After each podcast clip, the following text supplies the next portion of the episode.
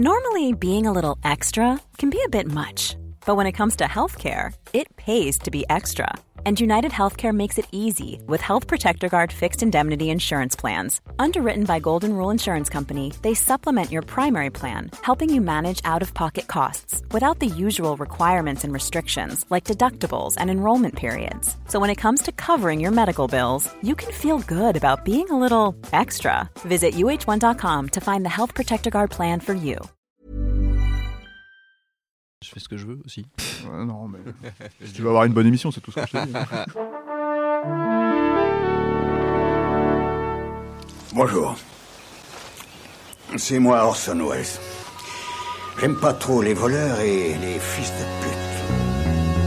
Salut, c'est Nos Ciné, votre rendez-vous hebdo avec le cinéma qui aujourd'hui prend le temps dans ce monde où tout va trop vite de rattraper l'une des belles sorties de ce début d'année, Le Garçon et la Bête de Mamoru Osoda, film d'animation venu tout droit du Japon et du studio Shizu. L'occasion de reparler dans un deuxième temps du reste de la filmo de Mamoru Osoda et notamment du très beau Les Enfants Loups sorti en 2012 et qu'il faut absolument voir si ça n'est pas le cas. Pour parler de tout ça autour de la table ici à l'Orangerie Studio, un garçon et une bête, je vous laisse deviner qui est qui. Julien Dupuis, salut Julien. Bonjour, c'est moi le garçon. Et Stéphane Moïsaki, salut Stéphane. Salut Thomas. Et c'est toi la bête, tu l'auras compris. C'est nos ciné épisode 37 et c'est parti. Monde de merde. Pourquoi il a dit ça? C'est ce que je veux savoir. Fais pas la gueule Stéphane, c'est pour déconner. Le garçon et la bête, c'est une histoire de filiation. Le garçon en question, c'est Ren, 9 ans, qui vient de perdre sa mère et décide de fuir le monde des hommes pour rejoindre celui des bêtes sous la houlette de Kumatezu, prétendant au titre du seigneur des bêtes, mais qui doit avant, de, avant faire ses preuves en formant un disciple. C'est leur histoire commune que nous raconte ce très très beau film, difficile à résumer, mais à voir indéniablement. C'est mon disciple, point final. Son disciple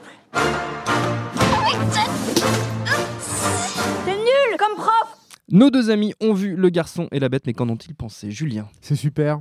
Non, Merci, non, mais c'est- voilà, bon, j'y vais. Non, non, c'est très très bien. Euh, je, je trouve ça un, un peu en dessous de Ameyuki, Les Enfants Loups, qui pour Ouais. moi, euh, à ce jour, le chef-d'œuvre euh, total de, de Mamoru d'accord. Mais ça, ce, qui a- ce qui est très étonnant en fait dans Le Garçon et la Bête, c'est que euh, bon, on, on- on doutait plus déjà que Osoda était un vrai auteur avec un univers, des obsessions, etc. Ce qui est marrant, c'est de voir comment il, il- il- ces films sont en train de se répondre les uns et les autres. Mm. Et là, c'est vrai que Le Garçon et la Bête, c'est c'est- vraiment euh, évident, beaucoup plus que sur les, les précédents. C'est-à-dire que c'est vraiment un film miroir de Ameyuki. Euh, Ameyuki, c'était un film très féminin euh, avec euh, une histoire d'une mère seule qui élevait euh, deux, deux petits-enfants qui étaient euh, euh, mi, mi, Mi-homme, mi-loup. mi-homme, mi-loup, voilà, exactement. Là, c'est très masculin. Et, et- et- alors, pour la petite histoire, entre-temps, ben, Mamoru Soda est devenu un papa. Et je, je trouve que ça se ressent énormément dans le film. C'est-à-dire qu'il y avait... il- ça relevait presque du fantasme. Il, pa- il- je pense qu'il parlait beaucoup aussi de sa maman à travers euh, Amei Yuki et les enfants loups, parce qu'il y a, un- une personnalité qui a énormément compté dans sa vie, euh, puisque je crois qu'il a été élevé seul par elle euh, auparavant. Voilà, choses, exactement. effectivement. Et là, je, et aussi dans Le garçon et la bête d'ailleurs. Ex- Exactement, mais et dans le garçon et la bête, on sent que bah il y a, il y a le poids de la paternité qui vient, puis il y a aussi tous ses espoirs et ses craintes en fait à travers tout ça. Ce qui est ce qui est très touchant et moi ce qui m'a beaucoup euh, frappé, surtout en tant que père peut-être, c'est que euh, là il, il- te présente l'éducation et la paternité euh, comme un échange en fait. C'est-à-dire qu'il s'agit autant d'éduquer la bête que d'éduquer le garçon. Et les deux vont euh, comme ça euh, se- s'enrichir mutuellement l'un et l'autre, ce qui n'était pas du tout le cas de Ameyuki, où tu avais plutôt affaire à une mère courage Mm. qui portait à bout de bras euh, ses, deux gamins et sa famille. Là, c'est pas du tout le cas, et c'est voilà, c'est extrêmement touchant. Et du coup, il y a une- cette figure de- du père et du mal. euh, dans, dans toutes ses failles euh, magnifiques, mais aussi ses qualités euh, brutes, euh, qui est, euh, moi je trouve, extrêmement touchant et qui est un des plus beaux personnages de, que Mamoru Osoda d'ailleurs est, est- est conçu, ce qui n'est pas peu dire euh, vu sa, sa filmographie dont on parlera tout à l'heure. Stéphane. Et moi, je suis tout d'accord avec mon ami Julien, et certainement avec toi, puisque tu, euh, tu as l'air d'accord avec lui. Moi je suis d'accord avec Julien. Euh, ce que je rajouterais, c'est ce que je trouve vraiment intéressant dans, dans, dans son cinéma, Osoda, et ça, ça se ressent et encore une fois ici aussi, c'est c'est le, le fait qu'il n'y ait pas de, de vraie frontière entre les univers. C'est-à-dire, il- Mm. ça- ça- c'est comme tous ces films, en fait, ils démarrent sur notre, notre quotidien, on va dire, sur notre, euh, notre, à notre société, quoi. Et en fait, il part dans une espèce de, de- d'univers mythologique euh, ou qui va mythologiser, en fait. Bon, Mm. là, c'est vraiment mythologique en l'occurrence, mais sans aucune, euh, comment dire, euh, sans aucune frontière, sans, sans qu'on ressente complètement le, le- qu'on se pose ne, ne serait-ce qu'une seconde la question de est-ce que cet univers existe vraiment pour le- ce personnage, alors qu'en fait, le personnage n'est pas censé le connaître et nous emmener, il nous emmène dedans, quoi. Les choses vont de soi. ouais. Voilà, ça, film, ça- c'est ça va complètement de soi. Et, et, et- et- et je trouve que réussir ça, ça fonctionne. Mais je pense que Julien a, pointé du doigt aussi le, truc, c'est que je pense que les deux univers se nourrissent tellement bien l'un que l'autre que, que c'est ce qui rend la chose complètement euh, logique, quoi. Et euh, effectivement, je suis d'accord avec lui. C'est, c'est... Alors moi, j'ai pas vu euh, le- les enfants loups. Je vais rattraper ça Ah là, je il vous le promets. absolument, falloir, voilà. va falloir. mais toute, toute, toute cette, euh, cette, euh, effectivement, cette logique euh, masculine en fait, qui, est, qui est mise en place et qui, je pense, est assez intéressante dans la société dans laquelle euh, on vit actuellement et, et- et ce que c'est censé représenter, euh, c'est assez juste, assez, euh, assez, euh, assez touchant et assez, euh, assez drôle. Et en même temps, euh, euh, comment dire, euh, on se retrouve totalement à la fois dans le personnage de, de la bête et à la fois dans le personnage du garçon. Mm. Je, je, moi, j'aime beaucoup aussi les scènes. ça- ça- en repensant comme ça au film, je me, je me- tu retiens plus en général effectivement l'apprentissage de la bête, les conflits qu'il y a entre lui et, et- et- et, euh, son fils euh, d'adoption. Mm. Mais, euh, mais je me rappelle aussi des séquences en fait avec, avec euh, la jeune fille dont il tombe amoureux et, que je trouve aussi pareil assez juste alors qu'en fait le va-et-vient entre les deux univers comme ça encore une fois est totalement euh, cohérent et, elle- et- et elle-même nourrit le personnage pour revenir à la fin donc c'est ouais c'est voilà c'est assez c'est assez carré assez touchant et, voilà c'est moins moi je, moi je sais que mon préféré on va en reparler après c'est Summer Wars mais je trouve ça moins virtuose et moins euh, moins ébouriffant mais euh, mais n'empêche que voilà ça reste un beau film solide euh. Chez Osoda, le fantastique, je pense que si ces allers-retours aussi sont assez imperceptibles et logiques, semblent logiques, c'est que c'est en général une émanation euh, des sentiments des personnages. Ouais. C'est-à-dire que il arrive à un moment où pour atteindre la, la vérité de ces personnages, il a besoin de d'aller au-delà du réalisme, on va dire quoi. Et, euh, c'est là où ça fonctionne le mieux. Moi, je trouve que c'est peut-être le seul euh, euh, regret que j'ai par rapport au garçon et la bête, je, trouve que quand il, est plus dans, dans les règles en fait de ces univers-là et comment ces deux univers-là se confrontent, il est moins fort là-dedans. Mais je trouve que c'était déjà un peu le cas dans Summer Wars. Il avait d'ailleurs, si mes souvenirs sont bons, il avait rajouté des séquences à la fin pour lier un peu plus l'univers réel et virtuel dans lequel se déroulait le film. Et, et là, pareil, je trouve que c'est un tout petit peu plus laborieux, en fait, euh, notamment dans la résolution finale, euh, où il, il y a des, des- des choses, bon, je vais rien dévoiler, quoi, mais il y a des choses où on, on s'en serait peut-être un peu passé, quoi, qui reposent peut-être plus sur un côté un peu spectaculaire, etc. C'est, ça me semble moins logique, en fait, moins organique par rapport, au- par rapport au reste du film. Mais euh, voilà, c'est un, c'est un très beau film. Il y a, il y a autre chose aussi, peut-être, dont on, on- on peut parler, euh, qui, dans la continuité de ce qu'il avait fait sur Amayuki, c'est son travail sur le caractère design, c'est-à-dire la- l'apparence des personnages et surtout su- son travail que je trouve vraiment admirable sur euh, la façon dont il fait vieillir et grandir les personnages. Et notamment là sur le personnage du garçon, il y, a un- travail là-dessus euh, sur à la fois comment il évolue euh, au niveau du graphisme mais aussi au niveau de l'animation qui est, euh, qui est fabuleux. Il y a tout un côté, bon, il y a, il y a un apprentissage du combat aussi hein, dans, l'échange entre les deux, personnages. Et du coup, il y a, une différence de mouvement qui est extrêmement fine et qui nourrit vraiment bien le personnage. Et c'est là où on voit que Osoda est un vrai réalisateur d'animation. D'ailleurs, c'est quelqu'un qui réfléchit au mouvement, qui réfléchit aussi au mouvement en corrélation avec l'apparence de ses personnages. Le garçon et la bête, si c'est encore dans un cinéma euh, près de chez vous, allez-y de toute urgence et nous, on continue. Le Mamoru Osoda ne fait pas partie de la grande famille Ghibli. Il a tenté d'y rentrer, il s'est fait recaler. C'est peut-être tant mieux pour nous, puisqu'il a ensuite fait ses classes dans l'animé pur jus chez Toei Animation, sur des séries comme Dragon Ball ou Sailor Moon, avant de voler de ses propres ailes comme réalisateur et signer de très belles choses. On l'a dit, il a traversé du temps, Summer Wars et surtout Les Enfants Loups Ameyuki en 2012. Un film absolument euh, bouleversant dans mon panthéon personnel, je vous le dis comme je le pense. Voilà comment a débuté notre secret. Elle est née alors qu'il neigeait. Appelons-la Yuki. C'est le printemps de l'année suivante que mon petit frère est venu au monde. Il pleuvait ce jour-là. Ce seront de gentils enfants. J'espère qu'elle ne grandira pas trop vite. Bon, en VF, euh, c'est pas toujours. Non. c'est pas Il y a un toujours caméo de Clint Eastwood d'ailleurs dans, euh, dans Ameyuki pour, le- pour l'anecdote. Voilà, il y a un paysan qui a le visage de Clint Eastwood. C'était totalement assumé de, de la part Et d'Osoda. c'est c'est assez bien réussi. Que penser de la carrière de Mamoru Osoda, Julien? C'est une t- carrière très cohérente et c'est pour moi, euh, ouais, c'est un- c'est un- c'est dé- d'ores et déjà un, des, des- un grand auteur du, de, de- de cinéma, hein, tout Mm. court, mais bon, évidemment, là on parle de, de cinéma d'animation japonaise, mais au même titre que euh, Satoshi Pouvait déjà être un, un- un vrai auteur. C'est-à-dire que c'est quelqu'un qui euh, poursuit la même voie en se réinventant perpétuellement euh, et, euh, et- et qui aussi grandit toujours avec ses personnages et puis aussi qui a qui acquiert une vraie ambition euh, en, en permanence. Et c'est vrai qu'il y a un rendez-vous manqué hein, d'Osoda avec le, avec le studio euh, Ghibli, qui, je pense, est imputable à la personnalité écrasante euh, de Hayao Miyazaki, euh, en tout cas en partie. Euh, qui, qui- qui aurait vu en lui un, un rival potentiel alors que c'était un successeur. mais je pense que voilà, le, le- le problème c'est qu'il fallait accepter que Osoda se réapproprie en fait Mm. l'univers, les codes de de, Ghibli, de, de- de Ghibli. Et je pense que c'était, ça reste encore difficilement concevable quand il y a un, un- un Miyazaki dans les parages, quoi. Et puis Osoda est lui-même quelqu'un qui a un ego euh, bien, bien Oui. trempé. hein. il l'admet lui-même. hein. Il dit que les claques euh, professionnelles qu'il a pu prendre au début, bah, lui ont permis un peu de, de relativiser et de, de s'interroger sur son- ses propres euh, capacités. Et il, y a, il, il a une qualité euh, au soda qui est pas si fréquente que ça, je trouve, dans, la Japanimation. C'est euh, c'est dans la finesse de son animation et surtout dans, la, dans, les scènes réalistes. Je pense notamment à une, une, figure qui revient assez souvent, qui sont les repas, euh, notamment les repas euh, familiaux, en tout cas les repas de groupe.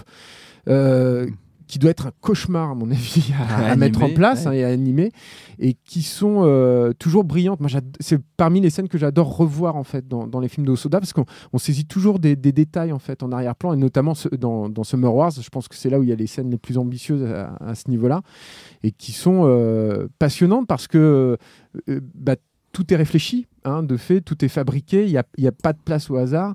Et, euh, et voilà, dans l'interaction avec les personnages, dans la façon qu'ils ont de prendre leur place, etc., c'est vraiment, euh, c'est vraiment très très fort. Quoi. Stéphane. Moi, ce que, ce que je rajouterais sur euh, le- la logique que ce soit un vrai réalisateur, Mm. c'est qu'il y a des vraies idées de réalisation. C'est-à-dire, de- de- on parle effectivement de cinéma d'animation, mais je pense que le, le- le- je pense qu'avec un, un bon budget hein, et avec une vraie vision, euh, certaines de ces séquences peuvent vraiment passer au cinéma et ça serait formidable. Moi, je sais que la première fois, en fait, que le- je me souviens, j'avais été vraiment marqué par la première fois que le personnage principal de la traversée du temps traverse justement le temps euh, avec l'utilisation de la musique classique, avec euh, euh, la, le, comment, je, si je me souviens bien, elle traverse euh, les éléments, elle traverse l'eau, elle traverse l'air, elle traverse. Enfin, c'est assez. Et, et l'idée est très très forte, elle fonctionne extrêmement bien et tu comprends instantanément ce qui se passe tout en étant complètement happé par l'émotion de la situation. Et, et, je pense que ça, c'est. Euh, bon, en général, moi, j'aime pas faire la différence entre cinéma traditionnel et cinéma d'animation parce que c'est voilà. Mais le truc, c'est que c'est c'est le pont vraiment total. C'est-à-dire que euh, ces idées-là, tu les verrais au cinéma.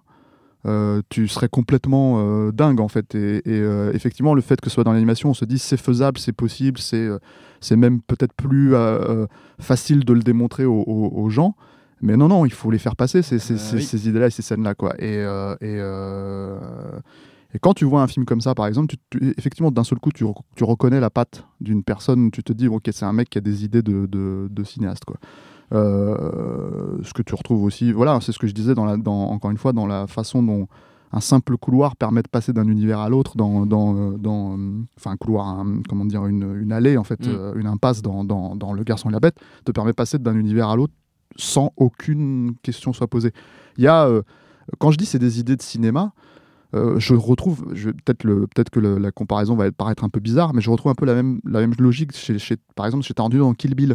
C'est-à-dire quand, quand tu te retrouves dans euh, la scène finale de Kill Bill volume 1 et que d'un seul coup elle ouvre juste la porte et elle passe dans un autre univers Oui. euh, et elle se retrouve dehors avec la neige et tout ça, etc. etc. Le simple, le simple plan en fait sur la porte, ça te permet de te faire rentrer dans, dans l'autre référence de Tarantino. Lui, il fonctionne par référence, contrairement à, Osoda. Et c'est cette logique-là, en fait, c'est des pures logiques de cinéma euh, que toi, en tant que spectateur, tu intègres euh, instinctivement parce que le, il te l'amène correctement. Euh, c'est ce que moi me, de tous les réalisateurs comme ça d'animation euh, japonaise, c'est celui, c'est, qui me fait le plus penser à ça, en fait, euh. C'est- c'est- Julien. ce qui est intéressant, c'est qu'il est très fort sur les basculements dans le fantastique euh, Oui. au soda. Et, et, et- et- et là où il est très fort, c'est que justement, il, il surjoue pas la carte de l'animation. Tout, est permis quand tu fais de l'animation, évidemment. Moi, je pense notamment à la scène de transformation dans, dans Ameyuki, la première qui se passe sous la lune, euh, où c'est pareil, en fait, c'est- c'est extrêmement délicat. Et finalement, ça pourrait être une idée euh, de, de film live dans le sens où tu n'es pas, euh, t'aurais pas besoin d'effets spéciaux absolument délirants pour oui, faire ça. Voilà, mais, mais euh, il arrive avec euh, quelques plans, quelques scènes et tout comme ça, et- et avec une certaine économie de moyens finalement à, à, à- à- à te faire basculer et à changer d'univers et de, de, de, de dimension, quoi, réellement. Et ça, c'est vraiment la marque pour moi d'un grand cinéaste. Et du coup, comme il y a, il y a à la fois cette économie quelque part et aussi un côté complètement fou et déliré qu'on retrouve d'ailleurs dans Le Garçon et la Le Bête, c'est quand même un ouais, univers assez ouais. délirant, assez dingue, avec des grosses scènes de foule, euh, des, des- une espèce de jeu de cirque. euh, euh, et. et, euh, et dans Summer Wars, c'était pareil, quoi. le- le- le- L'univers virtuel, c'était complètement délirant Ouais, et foisonnant. C'était un truc de, de, de- de malade, mais il sait quand faire ça. Et il sait quand euh, limiter ses moyens, il sait quand se focaliser sur un regard, etc. Il y a, il peut, euh, il y a une scène d'attaque aussi, de transformation dans Ameyuki, par exemple, qui est extrêmement marquante de la petite fille, euh, notamment, et qui est pareil, faite avec très très peu de choses, quoi, finalement, mais c'est bouleversant. Et voilà, il y a, du coup, il y a ce, ce mélange-là qui montre que voilà, c'est quelqu'un qui réfléchit à sa mise en scène, qui a un style, qui a un œil et qui a un vrai point de vue en fait sur ce qu'il raconte. Les films de Mamoru Osoda, on les retrouve assez facilement en VOD, DVD, Blu-ray, ça vaut le coup, vous l'aurez compris, surtout, surtout les enfants loups, Ameyuki, Stéphane, tu sais quoi regarder euh, ce soir. Allez, pour terminer, c'est la tradition. Ça fait, ouais, moi Ah, je pleure à chaque fois. Je l'ai vu 15 fois, je pleure à chaque fois. Pour terminer, c'est la tradition dans nos ciné, les recommandations de nos chroniqueurs. De petites minutes chacun pour convaincre, on essaie de rester dans le thème film d'animation, Japon, animaux magiques, etc. etc. Julien. Bah, je vais vous conseiller de vous replonger dans certaines éditions euh, collector de, de Mamoru Soda. Je me souviens notamment que sur la traversée du temps, il y avait son storyboard. C'est toujours intéressant. C'est comme Satoshi Kon. Bon, c'est moins sophistiqué. Les, les storyboards de Satoshi Kon, c'était du délire euh, complet. Euh, ceux, de Otomo, pareil, sont, sont absolument impressionnants. Et ceux de Miyazaki sont très connus aussi. Mais c'est toujours très intéressant quand on s'intéresse au langage cinématographique de se plonger là-dedans. De voir comment, justement, il, il réfléchit. C'est plus facile, par exemple, de décoder les choix de plans, de, de, de cadres, d'axes, euh, de, de coupures au montage. Voilà, c'est. voilà, je vous conseille ça. C'est sorti donc. Alors, la une traversée du temps, une je me rappelle que c'est sorti euh, dans une dorée. édition collector. Je, je ne sais plus pour les autres. Je suis désolé. Ce sera- ce je, sera- le dirai dans les commentaires si, ça intéresse les gens. hein. S'il y a des questions, n'hésitez pas, Julien. Julien fait le service après-vente. Stéphane. Moi, moi, je vais conseiller un, un film d'animation japonais donc, euh, euh, qui s'appelle Mind Game, une production IG qui est sortie, euh, alors qui date de 2004. Euh, je me rappelle à l'époque, c'est Arnaud qui l'avait. On, on s'était Arnaud Bordas. Voilà, qui- Arnaud Bordas qui l'a- qui l'avait découvert en fait à CJS. Moi, je sais plus quelle merde j'étais allé voir. Et en fait, on s'était départagé le truc. Et lui, il a eu, il a eu du bol, il allait voir ça.